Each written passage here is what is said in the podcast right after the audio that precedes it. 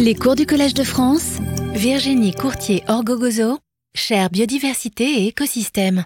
Mesdames, Messieurs les professeurs, chers collègues, Mesdames, Messieurs vos titres fonctions, Mesdames, Messieurs, chers amis, c'est un grand honneur et un vrai plaisir de pouvoir vous accueillir ce soir aussi nombreux. Il y a d'autres salles aussi qui ont été ouvertes euh, pour la leçon inaugurale de Madame Virginie Courtier-Orgogozo, titulaire de la chaire annuelle Biodiversité et écosystème.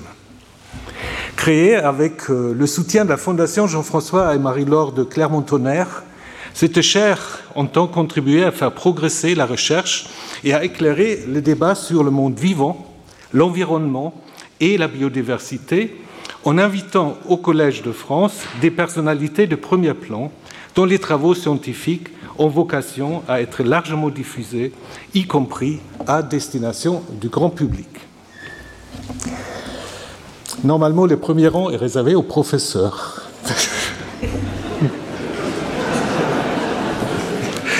Au nom de la communauté du Collège de France, j'exprime donc mes sincères remerciements à la Fondation Jean-François et Marie-Laure de Clermont-Tonnerre pour son soutien dans un domaine qui est essentiel face aux défis environnementaux auxquels nous sommes confrontés. Le monde vivant est fascinant. Sa complexité de passer des machines de plus sophistiquées qui ont pu être inventées par les humains tout au long des siècles, et c'est les objets matériels physiques. Non déplaise aux physiciens peut-être. Devant les grands défis du XXIe siècle, il est nécessaire d'essayer de comprendre au mieux ce monde vivant et cette biodiversité afin que notre planète continue d'être habitable par les humains. Pour comprendre le monde vivant, ben, il faut aussi comprendre l'évolution des espèces. Et la question qu'on peut se poser, en se regardant les uns les autres, et de savoir si chaque espèce vivante actuellement sur Terre est au sommet de l'évolution. Cette question peut s'accompagner d'une autre interrogation. L'évolution est-elle aléatoire ou dépend-elle de certaines contraintes? Depuis les années 2000, la génétique s'est développée d'une manière impressionnante spectaculaire, ce qui a engendré une explosion de découvertes sur les gènes et les mutations. On a ainsi pu observer que dans un génome, il n'y a pas autant de possibilités que l'on pourrait imaginer pour évoluer vers une forme donnée. Et dans ces nouvelles technologies, on trouve aussi le concept de forçage génétique. Alors, qu'est-ce que c'est le forçage génétique qui est en cours de développement dans les laboratoires?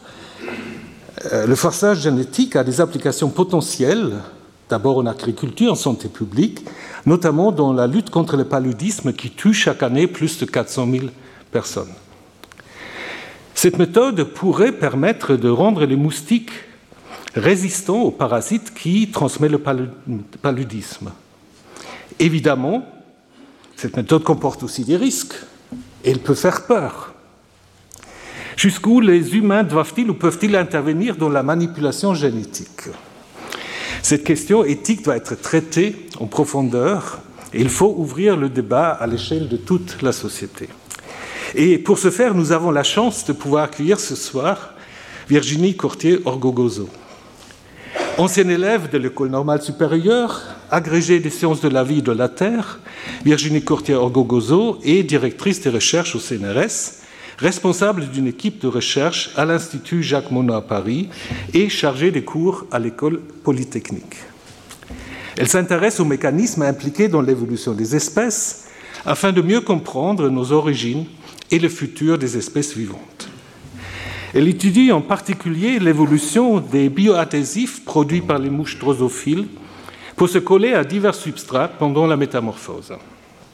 Elle a créé avec Arnaud Martin une base de données des gènes et des mutations qui ont été identifiés jusqu'à présent par les scientifiques et qui sont responsables de différentes morphologiques, physiologiques ou comportementales naturelles chez les plantes et chez les animaux. Et cette compilation a révélé je pense qu'on aura plus de précision dans un instant, que l'évolution passe souvent par un nombre restreint de chemins génétiques, indiquant que l'évolution est en partie prédictible. Virginie a notamment écrit plusieurs articles sur les risques et les potentialités associées à cette nouvelle biotechnologie de forçage génétique, mais et je l'ai appris avec plaisir, vous avez aussi une activité fertile dans le domaine de la philosophie, notamment concernant le concept de gène, de développement, d'identité et de hasard. Donc, euh, je vous signale qu'elle a coédité en 2020 un dictionnaire encyclopédique de l'identité chez Gallimard. Elle a reçu la médaille de bronze du CNRS ainsi que le prix Irène Joly-Curie de la jeune femme scientifique en 2014 elle est chevalière de l'Ordre national du mérite et vous avez obtenu en 2018 le prix La Cassagne du Collège de France. Dans l'interview qu'elle a donnée à l'équipe du Collège de France pour présenter euh, son enseignement ici sur la chaire biodiversité, biodiversité et écosystème, vous dites de vouloir déconstruire l'idée selon laquelle les humains sont séparés du reste de la nature et qu'il faut rappeler que nous sommes partie prenante de cette nature. Dans vos cours, vous souhaitez montrer que le monde vivant nous questionne sur nous-mêmes, sur ce qu'on croyait acquis et sur les décisions que nous aurions à prendre très rapidement. Chère Virginie, nous sommes impatients de vous entendre et je vous cède la parole. Merci beaucoup. Monsieur l'administrateur, mesdames et messieurs les professeurs, chers collègues, chers amis, mesdames et messieurs, tout d'abord, je tiens à exprimer ma profonde gratitude aux professeurs du Collège de France qui m'ont accueilli au sein de ce prestigieux établissement. Je suis particulièrement honorée et émue en pensant aux grandes figures de la biologie, de l'anthropologie et de la médecine qui m'y ont précédé. Je ne peux pas tous les citer aujourd'hui, mais je voudrais juste mentionner Jacques Monod, qui a donné son nom à l'Institut où j'ai la chance de faire mes recherches aujourd'hui depuis 2010. Je suis aussi extrêmement reconnaissante envers la professeure Edith Heard, qui a beaucoup œuvré à la mise en place de cette chaire annuelle Biodiversité et écosystème, et à la Fondation Jean-François et Marie-Laure de Clermont-Tonnerre, qui apporte son soutien financier. Je tiens aussi à remercier mon équipe de recherche et tous mes collègues pour ce qu'ils m'apportent, y compris le plaisir de travailler ensemble. La biodiversité désigne la variété des formes de vie sur la Terre. Le mot biodiversité a été créé en 1985 par l'écologue Walter Rosen à l'occasion du National Forum on Biodiversity à Washington. Puis il a été popularisé par Edward Wilson. L'analyse de David Takacs montre que les biologistes se sont alors emparés de ce concept dans le but de modifier les valeurs de nos sociétés, les habitudes culturelles, la recherche et les décisions politiques. Comme l'a remarqué l'entomologiste germano-américain Thomas Eisner, le mot a prouvé son utilité grâce à son sens percutant. Je veux dire maintenant, les gens réagissent à ce terme. Le rapport de 1988 du National Forum on Biodiversity résumait parfaitement la situation. La biodiversité crée un cadre systématique pour l'analyse du problème et la recherche de solutions possibles. Aujourd'hui, notre rapport à la biodiversité est ambivalent. D'un côté, il est synonyme de succès et de progrès. Les humains ont colonisé tous les milieux habitables de la planète, ont développé l'élevage, l'agriculture, ont inventé des machines, ordinateurs, satellites, vaccins, ont décodé le génome de milliers d'espèces. Et d'un autre côté, nous assistons à la dégradation des écosystèmes, à la combustion des énergies fossiles, à la disparition accélérée de nombreuses espèces aux effets de la pollution sur les humains et sur les autres espèces. Cette situation devrait tous nous amener à nous interroger. Allons-nous laisser les écosystèmes se dégrader et perdre de plus en plus d'individus et d'espèces? Allons-nous continuer à idéaliser les objets technologiques et à dévaloriser la nature? Quelles sont les conséquences pour les générations futures? Comment faire pour arrêter cette érosion de la biodiversité? Le rapport de l'IPBES, groupe international d'experts sur la biodiversité, publié en 2021, indique que concilier à la fois la conservation de la biodiversité, l'adaptation au changement climatique, l'amélioration de la qualité de vie des populations, y compris la réduction de pauvreté, est un problème complexe. Moi-même, j'étudie le monde vivant depuis plus de 20 ans. Les êtres vivants me passionnent et leur complexité m'émerveille.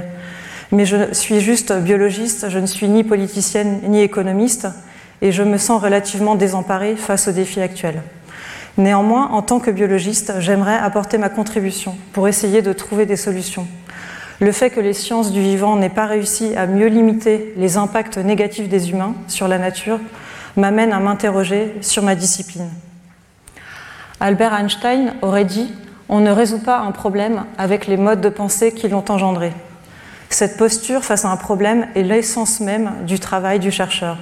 S'aventurer en terrain inconnu, essayer de voir le monde différemment et attaquer le problème sous un nouvel angle. Peut-être faut-il transformer notre vision de la biodiversité pour mieux comprendre le monde vivant et mieux vivre avec lui. Lors de mes cours au Collège de France cette année, je souhaite développer plusieurs pistes pour penser le vivant autrement. La première est de reconnaître l'importance des interactions à multiples échelles et les interdépendances qui sous-tendent le vivant.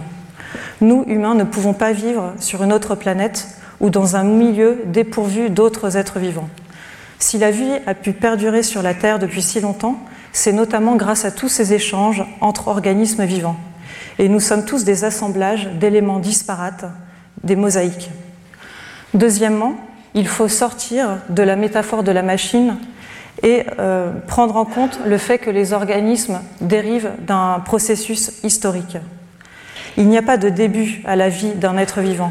Nous sommes tous les extrémités d'un long lignage vivant qui existe depuis plusieurs milliards d'années. Troisièmement, il est important d'admettre que la nature suscite chez de nombreux humains l'admiration, l'émerveillement, le respect, l'apaisement. Et ce n'est pas parce qu'il est difficile avec nos méthodes scientifiques d'appréhender et de quantifier cette caractéristique importante de la nature qu'il faut la négliger. Ces propositions pour penser le vivant autrement n'ont pas à elles seules l'ambition de résoudre la crise de la biodiversité, mais d'aider à atteindre une meilleure compréhension du monde vivant. L'être humain est une espèce fabulatrice qui invente toutes sortes d'histoires pour donner du sens à ce qui l'entoure et qui peut croire fortement à certaines histoires. Par exemple, je pense que tout le monde en Europe est convaincu qu'un billet de 100 euros vaut deux fois plus qu'un billet de 50 euros. Et pourtant, ce sont juste des feuilles légèrement différentes. J'ai l'espoir que de nouvelles visions du monde vivant pourront nous aider à trouver des solutions pour faire face aux défis actuels et mieux vivre sur notre planète. Dans la première partie de cette leçon, je présenterai le contexte actuel, à savoir les impacts des humains sur les écosystèmes et la remise en question des progrès de la science. Dans une deuxième partie, je donnerai un aperçu de mes recherches sur la biodiversité pour situer ma perspective, car chaque chercheur est influencé par les objets qu'il a étudiés. Et dans une troisième partie, j'analyserai quelques biais que nous avons, nous humains, dans notre compréhension de la biodiversité. Prendre conscience de ces biais et tenter de les dépasser constitue une première étape pour essayer de changer notre regard sur le monde vivant. Nous sommes actuellement dans l'Anthropocène, une nouvelle époque marquée par l'impact significatif des humains sur la géologie et les écosystèmes. Au début de l'agriculture, il y a 10 000 à 12 000 ans, on estime que la Terre comptait seulement quelques millions d'êtres humains. Puis, avec la révolution industrielle, les progrès agronomiques et médicaux, la population mondiale n'a fait qu'augmenter. D'après les dernières estimations des Nations Unies, la planète compte actuellement 8 milliards d'habitants. La masse des humains a dépassé celle des mammifères sauvages et la masse du bétail, vaches, cochons, moutons, etc., est encore plus élevée. Aujourd'hui, la masse des volailles, surtout des poulets, dépasse celle des oiseaux sauvages. Par rapport à 100 000 ans en arrière, la masse des mammifères sauvages a été divisée par 6. L'agriculture et l'élevage ont appauvri la biodiversité des plantes et des animaux sur Terre. Parmi les 6000 espèces de plantes cultivées, seulement 9 espèces, canne à sucre, maïs, riz, blé, pommes de terre, soja, manioc, betterave à sucre et palmier à huile, représentent les deux tiers de la production végétale. Et pour les animaux destinés à la consommation humaine, moins de 40 espèces d'oiseaux et de mammifères sont élevées par les humains et 14 espèces fournissent plus de 90% de la viande utilisée pour l'alimentation humaine. Depuis que les humains sont présents sur la Terre, les autres espèces se sont plus ou moins adaptées aux humains et aux environnements transformés par les humains, tandis que les humains se sont adaptés à la nouvelle distribution des espèces sur la Terre. Il y a des interactions constantes et à double sens entre les êtres humains et les autres êtres vivants. L'Anthropocène est marqué par plusieurs phénomènes la production de plastique, de nouvelles matières à base de polymères fabriqués exclusivement par les humains, la pollution par des produits euh, chimiques ou organiques, l'intensification des transports, le déplacement des sédiments à des taux supérieurs à ceux de toutes les rivières réunies, l'agriculture intensive, le changement climatique, la crise de la biodiversité. Ces impacts sur la planète montrent à la fois la puissance de notre espèce et sa faiblesse, car ces impacts n'ont pas été prémédités et notre espèce peine aujourd'hui à les maîtriser. On peut néanmoins relativiser. Ces impacts sur les écosystèmes ne sont pas dus à tous les humains, mais à certaines activités humaines. C'est pourquoi Andreas Malm, Donas Haraway et Jesus Moore ont proposé de renommer cette période Capitalocène mais rien ne dit qu'une économie non capitaliste aurait évité d'exploiter les combustibles fossiles et d'intensifier les transports. De plus, ces effets ne concernent qu'une fine couche à la surface de, notre planète, alors que la Terre solide a un rayon de 7000 km. Mais comme c'est dans cette infime pellicule, qui est aussi appelée zone critique, que se trouve la biosphère et notre milieu de vie qui est propice aux activités humaines, il est normal de se préoccuper de la situation actuelle. Une étude récente s'est intéressée à l'utilisation des surfaces terrestres au cours du temps en découpant ces surfaces en des zones de 96 km et en les classant en différentes catégories. La surface des terres sauvages, que vous voyez ici, caractérisée par l'absence complète de population humaine, n'a pas changé. Ce sont des déserts et des territoires recouverts de glace où l'être humain n'a pas pu vivre. Partout ailleurs, là où le terrain était favorable, les humains étaient déjà installés il y a 10 000 ans. Et ce qui a changé depuis 10 000 ans, c'est l'augmentation de la surface des villes et des villages, la, diminution de la surface des forêts habitées et l'intensification de l'élevage et de l'agriculture. Contrairement à l'idée reçue que la crise de la biodiversité serait majoritairement due à la destruction d'une nature vierge par les activités humaines, cette étude et d'autres montrent que les terres étaient déjà habitées il y a 10 000 ans et que c'est le déplacement des populations indigènes, l'agriculture intensive, l'industrialisation et la croissance démographique qui ont conduit à une intensification de l'usage des terres et à une destruction de la biodiversité. La présence des humains n'est donc pas incompatible avec l'existence d'une nature diversifiée. Aujourd'hui, les êtres humains font face à une crise de la biodiversité de grande ampleur. En Allemagne, en 1989 et en 2016, les insectes ont été récupérés dans des pièges placés dans des espaces naturels protégés. Et la masse d'insectes qui a été collectée à un endroit donné euh, à différentes périodes de l'année entre avril et novembre a été mesurée. Cette analyse a révélé que la masse des insectes avait diminué de 75% entre 1989 et 2016.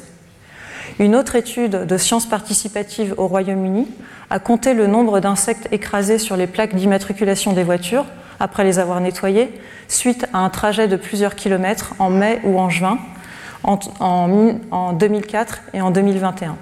Entre ces deux dates, le nombre d'insectes écrasés a diminué de 58%. Diverses études réalisées en Europe et en Amérique du Nord font le même constat. On assiste à un déclin important des insectes, que ce soit en mesurant la masse, le poids, le nombre d'individus ou le nombre d'espèces. Dans le monde entier, des chercheurs et des amateurs passionnés enregistrent également le nombre d'individus de milliers de populations de vertébrés, que ce soit des mammifères, des oiseaux, des poissons, des reptiles ou des amphibiens.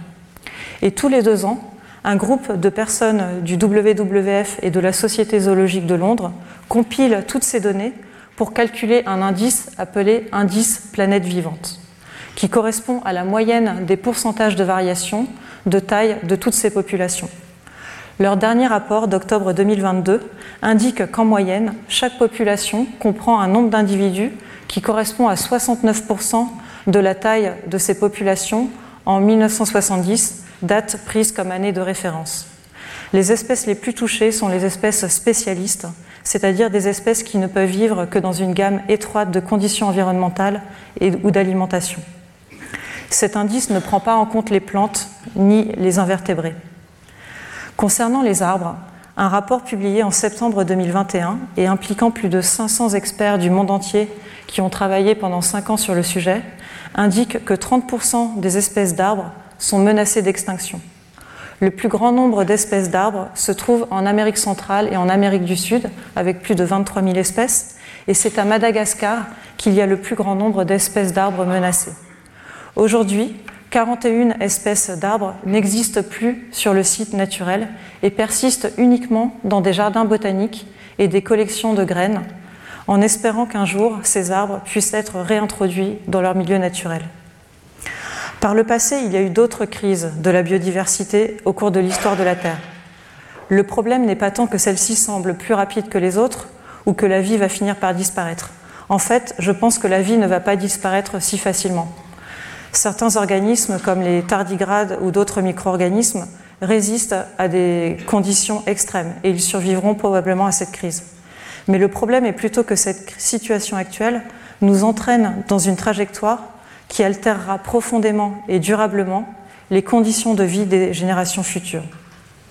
Alors pourquoi empêcher la destruction de la biodiversité? Tout d'abord pour des raisons spirituelles. Nous, biologistes qui aimons la nature, sommes émerveillés devant sa beauté et ressentons profondément un devoir moral de ne pas la détruire. Deuxièmement, pour des raisons matérielles, utilitaristes. Le monde vivant apporte de nombreux services aux humains et à la planète. Des services d'approvisionnement, tous les matériaux et euh, produits tirés des écosystèmes comme la nourriture, l'eau, la formation des sols ou la photosynthèse. Des services de soutien comme le cycle de l'eau, la formation des sols, pardon, euh, la photosynthèse. Des services de régulation comme le recyclage des déchets organiques ou la, dégradation, la régulation du climat et également des services socioculturels, ce qui correspond à tous les aspects culturels, récréatifs et esthétiques de la nature. Personnellement, cette euh, perspective très terre à terre et centrée sur les bénéfices apportés aux humains ne me semble pas assez convaincante. Avec cette perspective, on a l'impression que de toute façon, on pourra vivre sur Terre du moment qu'il y aura quelques espèces qui nous fourniront les services dont on a besoin. Mais souhaitons-nous que la vache devienne bientôt le plus gros animal sur Terre? En fait, il y a d'autres raisons aussi également matérielles de vouloir, souhaiter une grande diversité d'espèces et d'individus. La première est que nous ne connaissons pas encore tous euh, les bienfaits que la nature peut nous apporter. Le biomimétisme ou bioinspiration est un nouveau courant de recherche qui vise à chercher dans le vivant des solutions technologiques à nos questions. Par exemple, dans mon laboratoire, nous étudions la colle produite par les larves de mouches drosophiles juste avant de rentrer euh, en métamorphose, et cette colle leur permet de s'accrocher à une tige ou des feuilles pendant plusieurs jours. Cette colle est constituée de protéines et elle n'est pas toxique pour l'environnement. Nous espérons que nos travaux euh, déboucheront sur des applications industrielles ou médicales. Il existe plusieurs milliers d'espèces de drosophiles qui ont évolué d'écoles différentes, leur permettant de s'accrocher à toute une variété de substrats et dans des conditions de température et d'humidité variées. A priori, on pourrait se dire que si on perd une espèce de mouche, ce n'est pas trop grave. Mais en fait, quand on perd une espèce de drosophile, on perd aussi une colle qui a peut-être des propriétés adhésives insoupçonnées. Enfin, on ne connaît pas toutes les conséquences d'une diversité amoindrie. Il pourrait y avoir des effets boule de neige, la disparition de certaines espèces entraînant l'élimination d'autres espèces, du fait des interdépendances dans le vivant. Certains biologistes ont comparé la biodiversité à un avion. Perdre quelques rivets n'a pas de conséquences pour l'avion et ses passagers, mais au-delà d'un certain nombre de rivets manquants, les autres sauteront et euh, l'avion pourra exploser. Nous ne savons pas s'il existe un seuil de perte de biodiversité à ne pas dépasser, qui engendrerait une catastrophe planétaire. Par exemple, on pourrait imaginer une chute de la concentration d'oxygène dans l'atmosphère qui pourrait avoir des conséquences irréversibles sur les humains. Cinq causes majeures de l'érosion de la biodiversité ont été identifiées. La destruction des habitats, la surexploitation des ressources, le changement climatique, la pollution et les espèces envahissantes. Pour chacune de ces causes directes, on peut identifier des activités humaines associées pêche, agriculture, énergie, forage, création d'infrastructures, sylviculture, tourisme, et des facteurs indirects liés au mode de consommation, de financement et de gouvernance, ainsi qu'à la démographie, la technologie, l'urbanisation, les migrations, les conflits et aussi les épidémies. Une manière de limiter cette perte de la biodiversité est donc d'agir sur ces facteurs indirects. Malheureusement, malgré plusieurs engagements politiques nationaux et internationaux, et malgré une prise de conscience importante du grand public, la biodiversité continue de diminuer à l'échelle mondiale. Suite à l'explosion des bombes atomiques sur Hiroshima et Nagasaki, les humains ont pris conscience qu'une mort prochaine menaçait l'humanité. Avec l'accélération du réchauffement climatique, la crise de la biodiversité en cours, c'est un nouveau risque de mort de l'humanité qui s'inscrit dans notre horizon proche.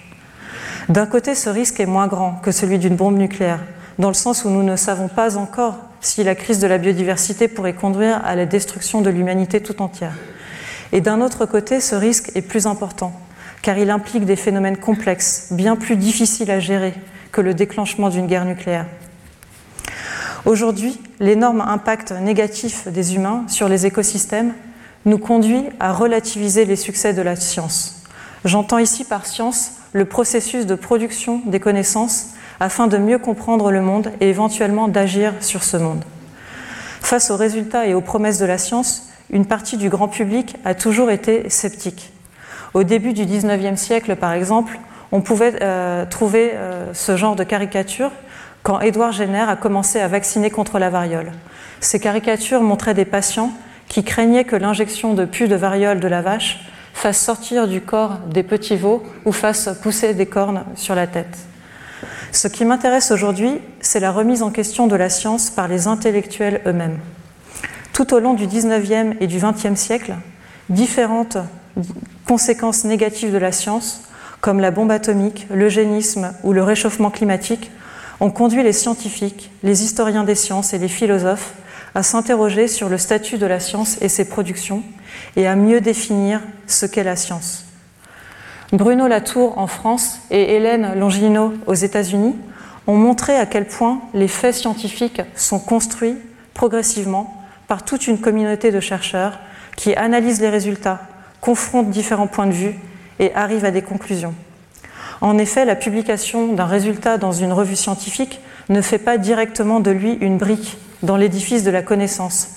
C'est après des citations ultérieures, des vérifications, l'utilisation et la modification par d'autres que des données expérimentales et des hypothèses sont incorporées dans le corpus des connaissances. Et ceci constitue alors la science établie, à ne pas confondre avec la science en marche. Claude Bernard distinguait deux phases dans le processus de recherche. Une première phase de préparation d'une expérience ou d'une observation qui implique des valeurs personnelles, des préférences, des motivations, puis une phase d'analyse des résultats qui doit être dépouillée d'hypothèses et d'idées préconçues. En réalité, il est impossible pour le chercheur de se débarrasser de toutes ces idées préconçues, même dans l'étape d'analyse des résultats. De plus, une affirmation scientifique résulte d'un engagement de la part du scientifique à souscrire à cette proposition. De nombreux travaux contemporains en anthropologie des sciences, sociologie des sciences et histoire des sciences montrent que la science est socialement construite. Et je crois effectivement qu'il n'y a pas de science de la nature sans être humain. Cette nouvelle perspective d'une science de la nature non universelle et construite par les humains porte un coup à la science. Non sans prétention, Sigmund Freud aimait remarquer que l'humanité avait subi trois blessures narcissiques. La première, quand Copernic avait avancé que la Terre n'était pas au centre de l'univers, mais qu'elle tournait autour du Soleil. Ensuite, la deuxième, avec la théorie de l'évolution proposée par Darwin et Wallace, montrant que les humains avaient évolué à partir de primates ancestraux. Et enfin, avec la découverte faite par Freud lui-même que nos actions ne sont pas contrôlées uniquement par notre moi, mais aussi par notre inconscient. Et je crois qu'on assiste aujourd'hui à une nouvelle blessure infligée à l'amour-propre humain. La connaissance scientifique accumulée par les humains n'est pas aussi universelle que ce que l'on pensait. Elle est biaisée par notre façon d'appréhender le monde et notre langage et en tant qu'humains, nous ne pouvons obtenir qu'une compréhension partielle du monde. Cela signifie-t-il qu'il faut arrêter la science pour comprendre le monde qui nous entoure? Non, car c'est une méthode efficace pour comprendre le monde et élaborer des moyens d'action sur le monde. Les pratiques et les procédures des communautés scientifiques, à savoir la mise en commun des résultats et des connaissances, la vérification, la réplication, la validation par les pairs, la confrontation des différents points de vue augmente les chances que le consensus scientifique soit fiable. Le fonctionnement du GIEC, groupe d'experts intergouvernemental sur l'évolution du climat des Nations Unies, en est un bon exemple. La base de notre confiance envers la science ne doit pas reposer sur les scientifiques en tant qu'individus respectables, et jouant le rôle de grands sages, mais sur la science en tant que processus social qui vérifie rigoureusement les faits énoncés. Lorsque les scientifiques étaient presque exclusivement des hommes à peau claire, ils ont élaboré des théories sur les femmes ou sur les personnes à peau noire qui étaient au mieux incomplètes et parfois désastreuses. Et c'est parce que la science est une entreprise collective mêlant une diversité de points de vue, d'idées, d'engagements théoriques et de valeurs personnelles qu'elle devient crédible. Chaque scientifique apporte dans son travail ses préjugés, ses valeurs et ses hypothèses de base. Mais la science, dans son ensemble, peut se rapprocher de l'objectivité, même si les scientifiques individuellement le sont moins. Plus la communauté scientifique est diversifiée, autocritique et ouverte aux alternatives, plus elle a de chances d'identifier et de remettre en question certains préjugés. Cette institution séculaire qu'est le Collège de France me semble être le lieu idéal pour insister sur l'intérêt de la diversité des approches et des points de vue pour comprendre le monde. Ce goût pour la, diversité est l'un des principes phares de cette institution. Les lecteurs du XVIe siècle ayant été chargés d'enseigner des disciplines qui étaient jusqu'alors dédaignées par l'Université de Paris, comme le grec, l'hébreu ou la philosophie. Et la devise Docet Omnia, il enseigne tout, traduit bien cette diversité. Les professeurs Louis Quintana Mercy et Jean-Jacques Hublin insistent bien dans leurs cours au Collège de France sur l'importance de la diversité des approches et des points de vue pour comprendre l'évolution. De plus, le Collège de France se donne pour ambition d'enseigner le savoir en train de se constituer dans tous les domaines des lettres, des sciences et des arts. Or, la diversité et l'inclusion sont des notions qui prennent de l'ampleur dans nos sociétés actuelles. Je pense, comme Hélène Longino, que tout être humain est potentiellement capable de raisonner et de produire une critique, et qu'il est important de ne pas réserver la pratique de la science uniquement aux professionnels. Par exemple, les grands inventaires et les suivis des oiseaux et des papillons en Europe n'auraient pas pu avoir lieu sans les sciences participatives, impliquant de nombreux citoyens. C'est pourquoi je suis ravie aujourd'hui d'avoir l'opportunité de donner ces cours au Collège de France pour pouvoir partager mon point de vue et apporter de nouvelles perspectives pour éclairer la société dans son ensemble. Et si je suis touchée personnellement par les propos d'Hélène Longino sur la pluralité, ce n'est pas tant parce qu'elle est féministe, mais aussi parce que je me suis toujours sentie différente par rapport à la plupart de mes collègues pour une autre raison. Je suis extrêmement visuelle. Je ne raisonne pas en maniant des mots et des concepts, mais plutôt en voyant les choses de la nature se dérouler dans mon esprit, à la manière de Barbara McClintock qui voyait les gènes s'allumer et s'éteindre. Et cette différence que j'ai par rapport aux autres m'est rappelée à chaque fois que je dois passer un test reCAPTCHA sur Internet pour vérifier si je ne suis pas un robot. Et en général, il faut que je recommence trois ou quatre fois avant de pouvoir avoir accès à la page que je souhaite euh, voir. Comme je suis très sensible aux détails, je coche généralement toutes les cases qui comportent des feux de signalisation ou des passages piétons. Et par exemple, dans ce cas, je vais cocher neuf cases, alors qu'en fait, il ne faut en cocher que quatre. Malgré ces désagréments et d'autres, c'est peut-être en partie grâce à cette singularité que j'ai pu apporter des éléments nouveaux à la génétique de l'évolution et asseoir ma réputation internationale dans cette discipline. Aujourd'hui, je voudrais vous présenter quelques résultats de mes recherches pour illustrer les propriétés du vivant qu'ils ont révélées, à savoir sa complexité, son ancrage dans, un processus historique et l'existence de lois générales à découvrir. Les découvertes que j'ai faites au cours de ma carrière ont émergé, comme pour de nombreux biologistes, de deux activités principales. Tout d'abord grâce à mon travail au laboratoire et sur le terrain avec mon équipe de recherche, qui me permet de rester en contact direct avec mon sujet d'étude et d'apporter de nouvelles données empiriques pour comprendre l'origine de la diversité des formes de vie. Et deuxièmement, par la synthèse des connaissances acquises par la communauté scientifique internationale, notamment sous forme de bases de données accessibles à tous, dans le but de trouver de nouvelles lois générales qui sous-tendent le vivant. Depuis plus de 20 ans, mon travail expérimental porte sur la petite mouche drosophile qui s'élève facilement au laboratoire et qui peut produire des centaines d'individus en quelques jours. Entre un œuf pondu et une nouvelle femelle qui pond un œuf, il y a seulement 10 jours.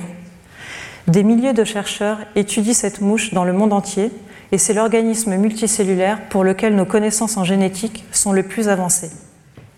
La majorité des caractéristiques physiologiques, neuronales, cellulaires et moléculaires de la drosophile se retrouvent aussi chez les humains et chez les autres êtres vivants. Comprendre la biologie de cette mouche aide à comprendre la biologie de tous les organismes vivants. J'ai été séduite à la fois par la complexité de cet animal et par la simplicité des expériences qu'on peut réaliser avec. Notre corps est constitué de nombreuses cellules, des neurones, les cellules de la peau, les cellules musculaires. Au cours de ma thèse, j'ai voulu comprendre comment les différentes cellules de notre corps sont formées à partir d'une seule cellule issue de la fécondation entre un ovule et un spermatozoïde. Et pour cela, j'ai étudié la formation d'organes sensoriels externes présents à la surface de la larve de la mouche drosophile. Ces organes sont constitués de quatre cellules, un neurone et trois cellules accessoires différentes. Quand j'ai commencé ce travail, nous savions que ces quatre cellules sont issues d'une seule cellule mère, mais nous ne connaissions pas l'ordre des divisions cellulaires. Et notre travail nous a mené de surprise en surprise. Nous avons examiné en détail des embryons de plus en plus âgés sur lesquels nous avons compté les cellules détectées avec divers anticorps. Après de nombreuses heures de microscopie et d'analyse d'images, nous avons été surpris de découvrir que la cellule mère ne produisait pas uniquement les quatre cellules de l'organe sensoriel externe, mais une cinquième cellule qui migre un peu plus loin et qui se différencie en un autre neurone isolé qui a une fonction indépendante de l'autre organe sensoriel externe. La cellule mère produit donc deux organes sensoriels, un neurone isolé et un organe sensoriel externe composé d'un neurone et de cellules accessoires. Suite à ces premiers travaux, j'ai bien pris conscience du fait que le monde vivant est souvent plus complexe que ce que l'on peut imaginer. Et lorsque l'on étudie le vivant, il est important de garder un esprit ouvert à différentes possibilités. Ensuite, nous nous sommes intéressés à des neurones isolés qui n'avaient pas d'organes sensoriels externes voisins. Et notre deuxième surprise a été d'observer que pour former ce seul neurone, la nature produit trois cellules, puis elle en élimine deux par mort cellulaire programmée ou apoptose. Cette solution n'est ni intuitive ni optimisée. Un système optimal aurait produit une seule cellule directement, sans passer par la production de deux cellules qui sont ensuite éliminées. Et quand nous avons inhibé, en utilisant des outils génétiques, la mort des cellules au cours du développement, nous avons observé un organe sensoriel externe supplémentaire pardon, qui s'est formé à côté de ce neurone isolé. Cela veut dire que ces cellules qui meurent ont toute la capacité de former un organe sensoriel tout à fait fonctionnel. C'est en examinant ces résultats à la lumière de l'évolution qu'ils ont pris tout leur sens nous avons découvert qu'il existe une suite stéréotypée de divisions cellulaires qui forment un module de base qui est utilisé dans l'évolution pour former une grande variété d'organes sensoriels, non seulement chez la mouche drosophile, mais aussi chez les autres insectes. Ce travail m'a montré à quel point l'évolution est du bricolage. Pour reprendre la formule de François Jacob, la sélection naturelle ne fonctionne pas comme un ingénieur, elle fonctionne comme un bricoleur qui utilise tout ce qu'il trouve autour de lui, que ce soit des bouts de ficelle, des fragments de bois ou de vieux cartons, pour produire une sorte d'objet exploitable. Chaque être vivant est issu d'une longue chaîne d'êtres vivants qui remonte à plusieurs milliards d'années, sur laquelle se sont accumulés progressivement les bricolages. Et si nous sommes là aujourd'hui, c'est parce que ces bricolages ont permis à nos ancêtres de survivre et de donner des descendants qui eux-mêmes ont survécu. Et il en est de même pour les plantes et pour les bactéries qui nous entourent.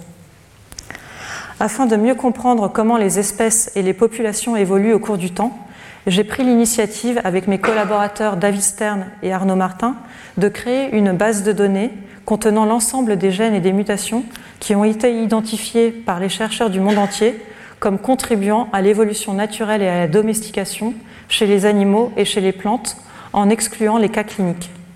Aujourd'hui, plus de 2500 mutations sont répertoriées dans la base de données gfbase.org. Le travail de compilation est titanesque, mais les résultats que nous avons obtenus jusqu'à présent, grâce à GFBase, sont si importants qu'ils m'incitent à poursuivre. Une des découvertes que nous avons faites est que l'évolution passe par des chemins préférentiels.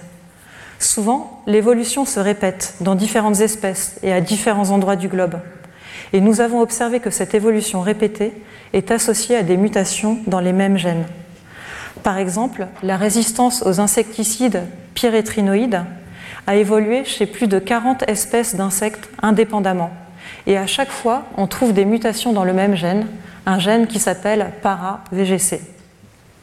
Cela veut dire que sur toute la longueur de l'ADN des chromosomes, il n'y a pas beaucoup d'endroits qui peuvent muter pour donner certains changements euh, phénotypiques particuliers.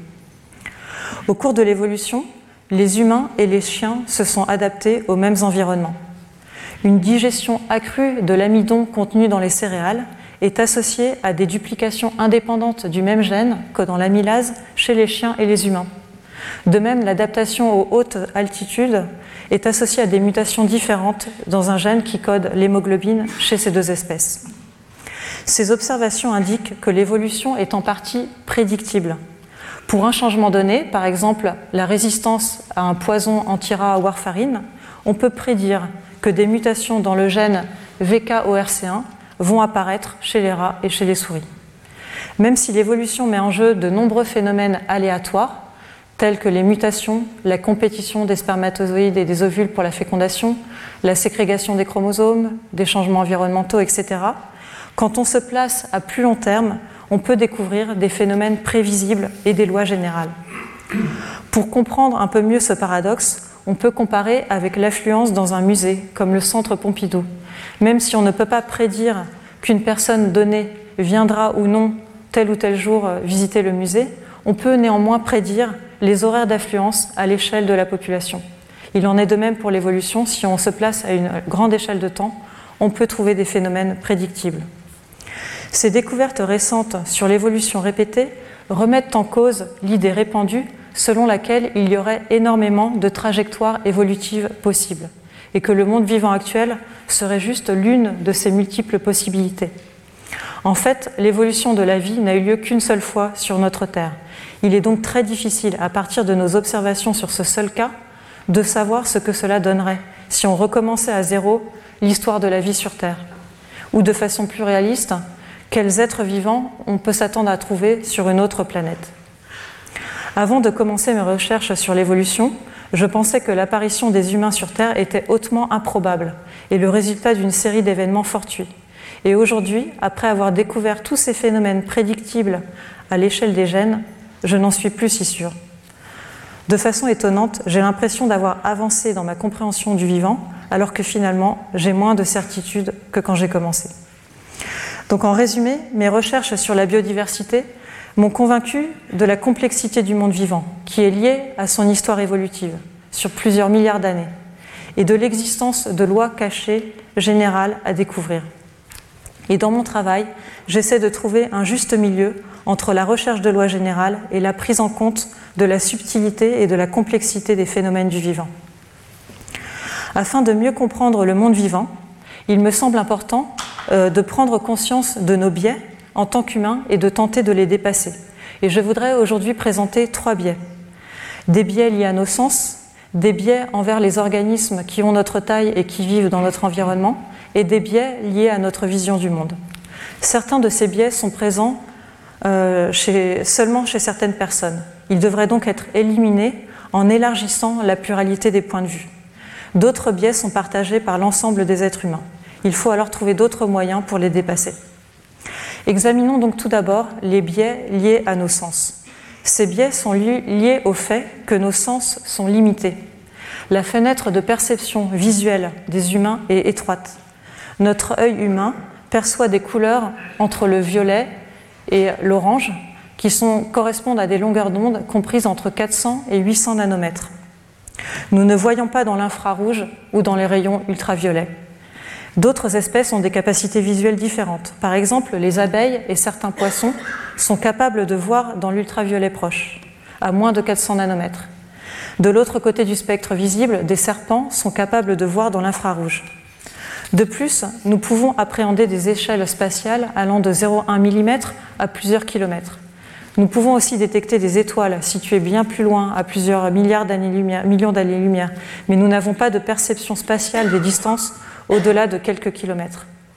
La région que vous voyez grisée ici correspond donc à une zone qui n'est pas directement accessible à nos sens et dont les humains peuvent prendre connaissance de manière indirecte à l'aide d'instruments de calcul ou de théories. Au fil des siècles, différents outils et méthodes ont été développés par les scientifiques pour découvrir l'infiniment petit et l'infiniment grand. Autour de la même époque, vers 1550-1650, ont été construits en Europe les premiers télescopes et les premiers microscopes. On peut tracer des diagrammes semblables pour d'autres paramètres linéaires comme le temps, la fréquence des sons ou la température, et en imaginer d'autres plus complexes pour des paramètres non linéaires comme les odeurs ou les molécules chimiques. Les limites physiologiques de nos sens, que ce soit la vue, l'odorat, le goût, l'ouïe ou le toucher, s'expliquent par notre histoire évolutive. Nos sens ont été façonnés par plusieurs milliards d'années d'évolution. Ils sont adaptés à notre vie terrestre. Ils nous permettent de vivre et de donner des descendants dans un environnement bien précis, c'est-à-dire le nôtre et celui de nos ancêtres. Prenons l'exemple des couleurs et des longueurs d'onde pour bien comprendre cette adaptation à notre milieu. Ce graphique représente l'intensité lumineuse en fonction des longueurs d'onde. Le domaine visible par notre œil est entre 400 et 800 nanomètres. Le rayonnement d'un corps noir parfait à une température de 5900 Kelvin, tel que le Soleil, est représenté par cette courbe ici. Et le rayonnement solaire qui atteint la surface de la Terre, après avoir traversé l'espace et l'atmosphère, est représenté en dessous. Et vous voyez que la lumière visible par l'œil humain correspond au maximum euh, euh, au maximum de rayonnement solaire reçu à la surface de la Terre. Mais il y a aussi toute cette zone ici qui n'est pas visible par notre œil humain. Donc il y a certaines longueurs d'onde qui atteignent la Terre mais qui ne sont pas visibles avec notre œil. Et donc si vous avez bien suivi ces explications, vous allez réaliser que si on voyait plus de longueurs d'onde, les arcs-en-ciel nous apparaîtraient plus larges et avec des couleurs supplémentaires. Et d'ailleurs, les abeilles voient probablement des arcs-en-ciel légèrement décalés par rapport à nous.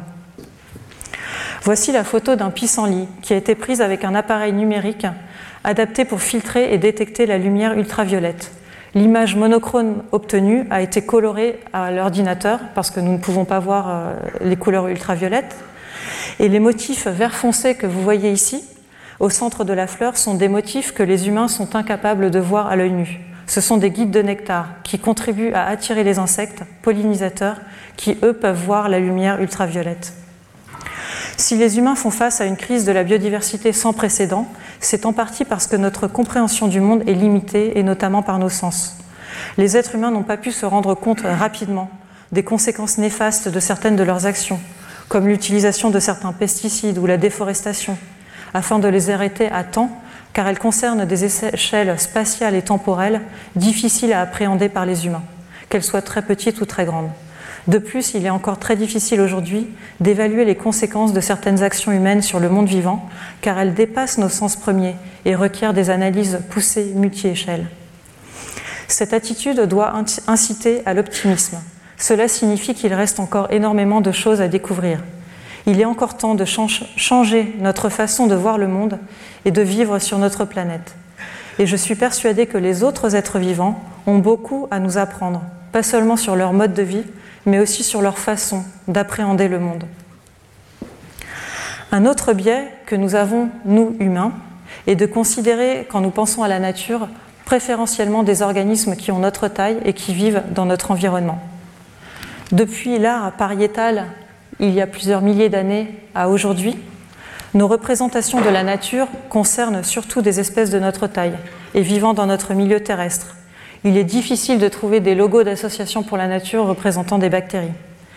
Et même pour le blob, un organisme myxomycète qui vit dans les feuilles mortes en forêt, on lui a rajouté des yeux, alors que c'est justement une créature qui est capable d'optimiser et de trouver les chemins les plus courts pour atteindre sa nourriture sans utiliser Dieu. Nos connaissances en biologie sont également biaisées vers les organismes qui ont notre taille et qui nous ressemblent.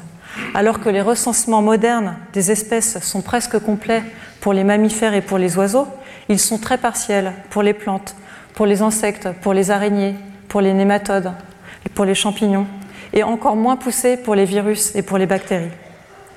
De plus, les milieux océaniques sont moins bien connus que les milieux terrestres car ils sont plus difficiles d'accès et les organismes qui y vivent sont microscopiques et mobiles. On peut déplorer que ce soit aujourd'hui la présence dans le plancher océanique de matériaux intéressants pour les industriels qui poussent à une étude plus approfondie du milieu océanique. En biologie, il est aussi fréquent d'utiliser des organismes modèles, c'est-à-dire des espèces qui sont étudiées de manière approfondie par de nombreux chercheurs dans le monde, en espérant que les résultats obtenus avec cette espèce soient généralisables à d'autres. Actuellement, il existe huit principaux organismes modèles en biologie. Or, toutes ces espèces vivent en interaction rapprochée avec les humains, donc elles nous approchent une vision biaisée du vivant. Ces espèces ont été choisies car elles sont faciles à élever et à manipuler au laboratoire. Escherichia coli est une bactérie qui vit dans notre intestin. Le phage lambda est un virus qui infecte ces bactéries. La levure euh, Saccharomyces cerevisiae est utilisée par les humains depuis l'Antiquité pour les ferments et les levains. La drosophile, Drosophila melanogaster, et le nématode Cenorhabditis elegans vivent dans des fruits pourris cultivés par les humains. Arabidopsis thaliana est une mauvaise herbe qui pousse au bord des routes. Et enfin, les souris et les rats sont des organismes commensaux qui vivent à côté des humains. L'utilisation d'organismes modèles a été extrêmement fructueuse en biologie moléculaire pour élucider les processus impliqués dans le fonctionnement des cellules, que ce soit la production des protéines, les voies métaboliques, le transport des molécules au sein des cellules, les changements de forme des cellules, car ces processus sont extrêmement semblables d'une espèce à l'autre. Se concentrer sur quelques organismes expérimentaux a des effets positifs sur la biologie, mais cela a aussi tendance à restreindre notre vision du monde vivant. Et nous avons encore beaucoup à apprendre des autres organismes qui peuplent la planète.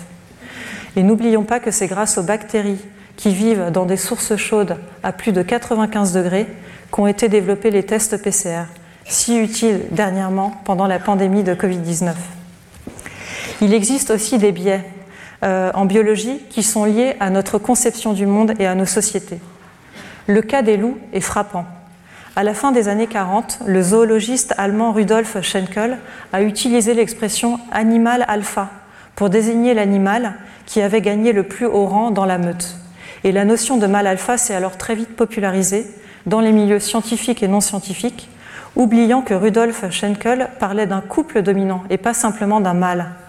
Or, on sait aujourd'hui que chez les loups, c'est surtout la femelle du couple dominant qui prend les décisions importantes.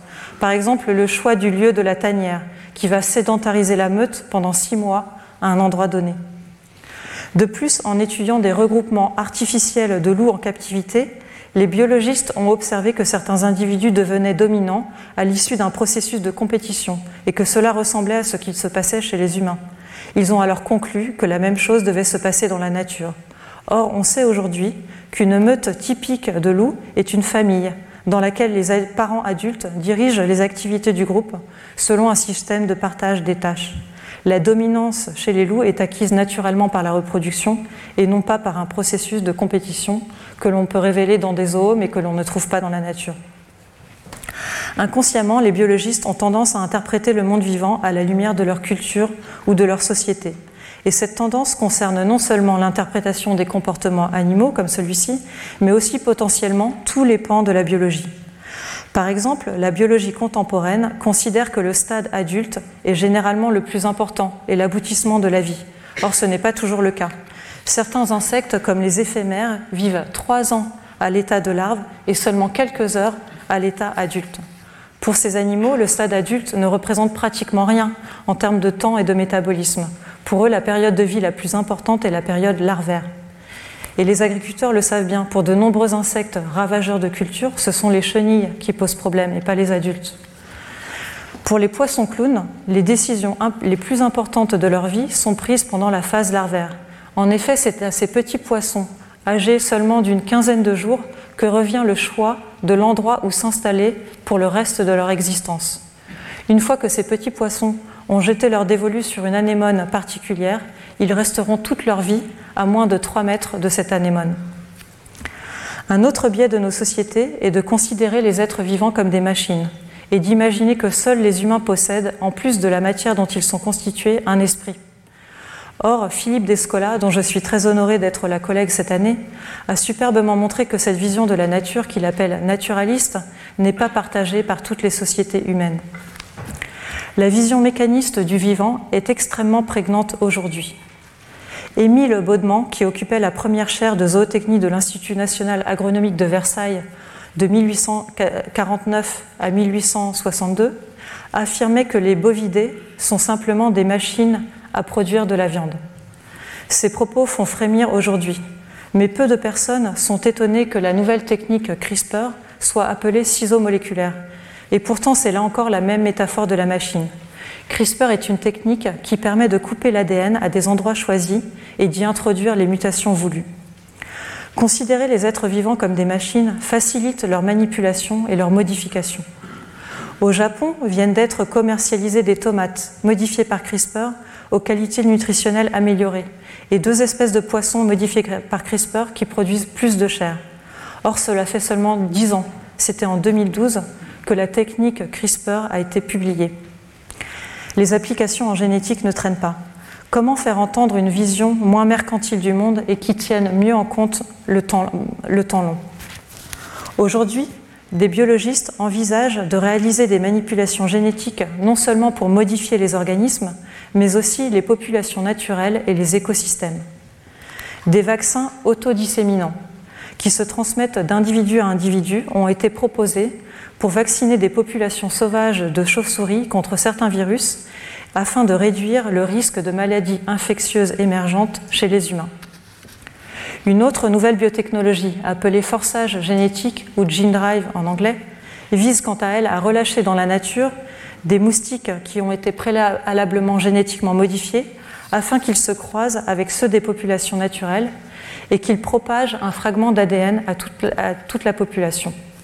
Le but ici est d'éliminer certaines maladies transmises par les moustiques.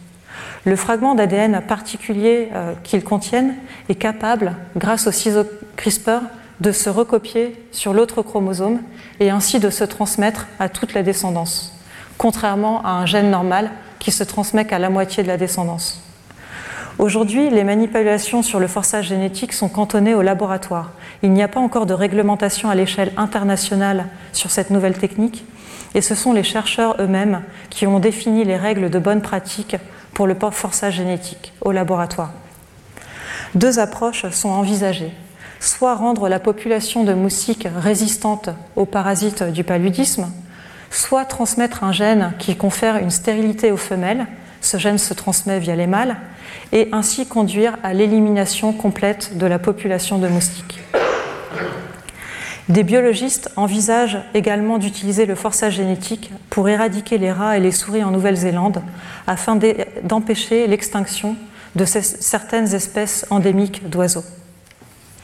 Les vaccins autodisséminants et le forçage génétique posent des questions éthiques majeures. La métaphore de la machine atteint ici ses limites quand on veut saisir l'ampleur des risques associés. Le matériel génétique peut muter et évoluer dans des directions difficiles à prédire. De plus, contrairement à un insecticide, un forçage génétique ou des vaccins autodisséminants ne s'arrêtent pas simplement en stoppant l'épandage.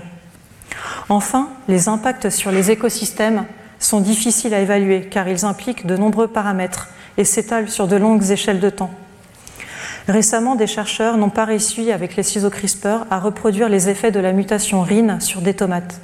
Ils souhaitaient obtenir des tomates qui restent vertes et fermes et qui ne pourrissent pas. Mais la mutation CRISPR n'a pas eu d'effet. La mutation RIN étant plus compliquée que prévu. C'était en fait un allèle dominant négatif. Et si les ciseaux moléculaires sont relativement précis à l'échelle moléculaire, leurs effets à l'échelle de l'organisme sont plus difficiles à prévoir, et ceux à l'échelle des écosystèmes le sont encore plus.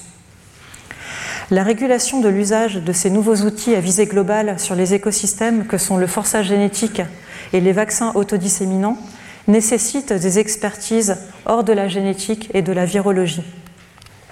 Le concept One Health ou une seule santé, proposé dans les années 2000 et qui a pris de l'ampleur ces dernières années après la pandémie de Covid-19, illustre bien que la santé des humains est directement euh, connectée à la santé des animaux et à la santé des écosystèmes.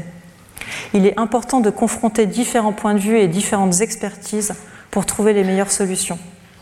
Au début de la pandémie Covid-19, j'ai eu la chance de participer à l'aventure d'Adios Corona, un groupe de scientifiques passionnés qui s'est auto-organisé pour répondre bénévolement aux questions du grand public sur la pandémie et pour proposer des conseils pratiques. Nous avons lu et décortiqué des centaines d'articles scientifiques pour pouvoir fournir les meilleurs conseils en se basant sur les données scientifiques disponibles. Et ainsi, pour les masques chirurgicaux, en se basant à la fois euh, sur euh, différents aspects qui sont la pollution de l'environnement par les plastiques dont sont faits ces masques et le risque de contamination des humains par les surfaces, nous avons décidé de conseiller au grand public de réutiliser les masques en les stockant dans des enveloppes en papier euh, pendant une semaine. L'émergence de nouvelles biotechnologies, comme le forçage génétique, appelle aussi à une plus grande implication de la société dans les débats sur leurs usages. Or, nous avons deux problèmes à cet égard. Le premier, soulevé par Carl Sagan en 1996, est que même si notre civilisation est extrêmement dépendante de la science et de la technologie, presque personne dans le grand public ne comprend la science et la technologie.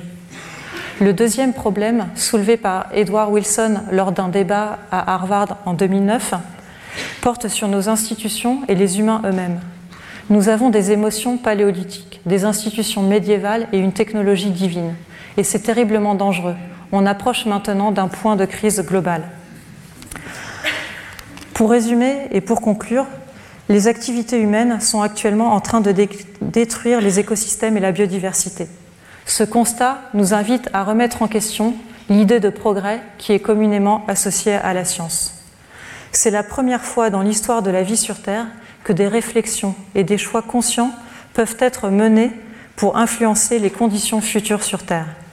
Pour mieux comprendre la biodiversité et trouver des solutions afin de garder notre planète habitable, une piste que je propose est que chacun, à notre niveau, nous prenions conscience de nos biais et que nous changions notre regard sur le monde vivant. Je vous remercie de votre attention. Retrouvez tous les contenus du Collège de France sur www.colège-2-france.fr.